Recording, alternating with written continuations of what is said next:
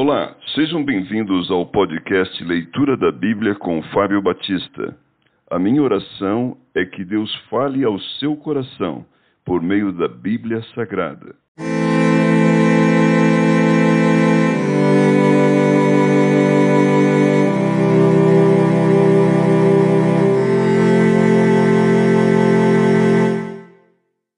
Provérbios capítulo 18 o solitário busca o seu próprio interesse e insurge-se contra a verdadeira sabedoria. O insensato não tem prazer no entendimento, senão em externar o seu interior. Vindo a perversidade, vem também o desprezo, e com a ignomínia, a vergonha. Águas profundas são a palavra da boca do homem, e a fonte da sabedoria, ribeiros transbordantes. Não é bom ser parcial com os perversos, para torcer o direito contra os justos.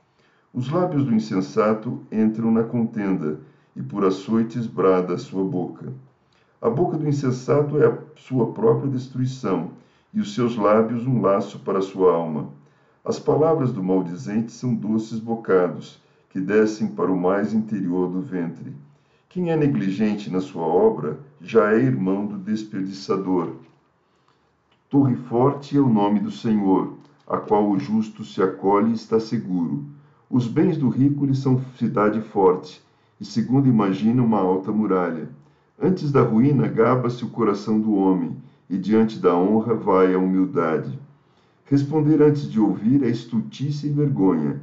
O espírito firme sustém o homem na sua doença, mas o espírito abatido, quem o pode suportar?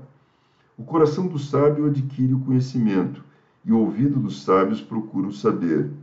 O presente que o homem faz alegra-lhe o caminho e leva-o perante os grandes. O que começa o pleito parece justo, até que vem o outro e o examina.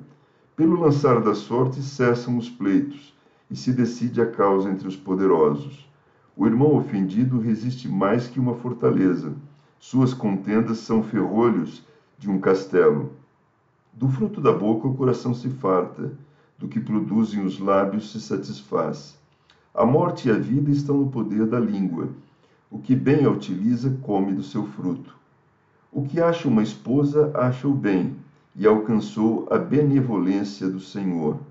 O pobre fala com súplicas, porém o rico responde com durezas.